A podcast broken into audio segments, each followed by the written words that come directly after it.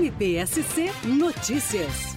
O Ministério Público do Estado de Santa Catarina, por meio da 29ª Promotoria de Justiça, recebendo informações sobre irregularidades em uma clínica de estética, procedeu solicitação de verificação dessas informações ao PROCON estadual e à Vigilância Sanitária Estadual. Foi assim, por meio dessas informações, que acabou sendo desencadeada uma primeira fiscalização e, num segundo momento, uma segunda fiscalização, em que foram constatadas novas irregularidades, agora encaminhadas ao Ministério Público para fins de apuração dos fatos no âmbito civil, por meio do inquérito civil público, e também no âmbito criminal, por meio do inquérito policial que deve ser instaurado, visando apurar as informações repassadas nesses relatórios.